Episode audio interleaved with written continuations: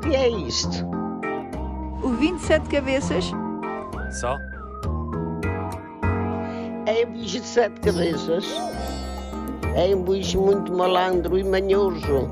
É aquele que nos vai arrastar a todos. Olá, olá.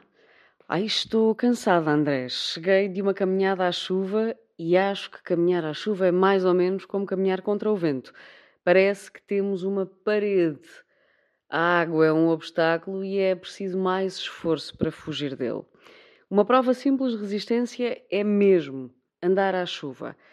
Primeiro chega aquela cacimba, aquela chuva que parece pó, que nos cai na cara e no cabelo e nos faz duvidar que molha. Mas molha a séria. A chuva ainda nos vai lavando a alma. Cai na roupa, mas também cai na mente. Apanhar chuva é como lavar o coração. Respirar o cheiro da terra molhada é como voltar a casa e àquele lugar de que vos falei na semana passada. Andar à chuva é liberdade.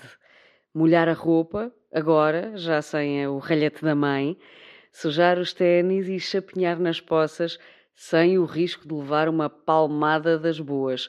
O que era isso de brincar com parvoiços?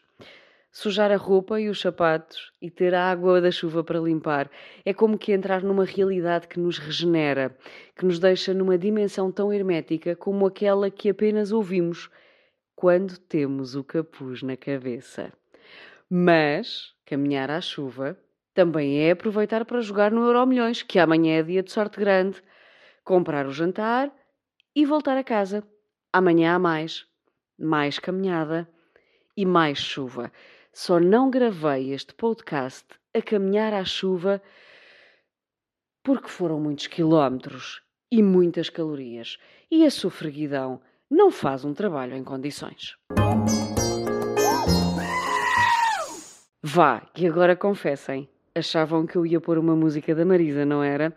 E por falar nisso, Catarina, fala-me de fado. Beijinhos e até para a semana. O que é isto?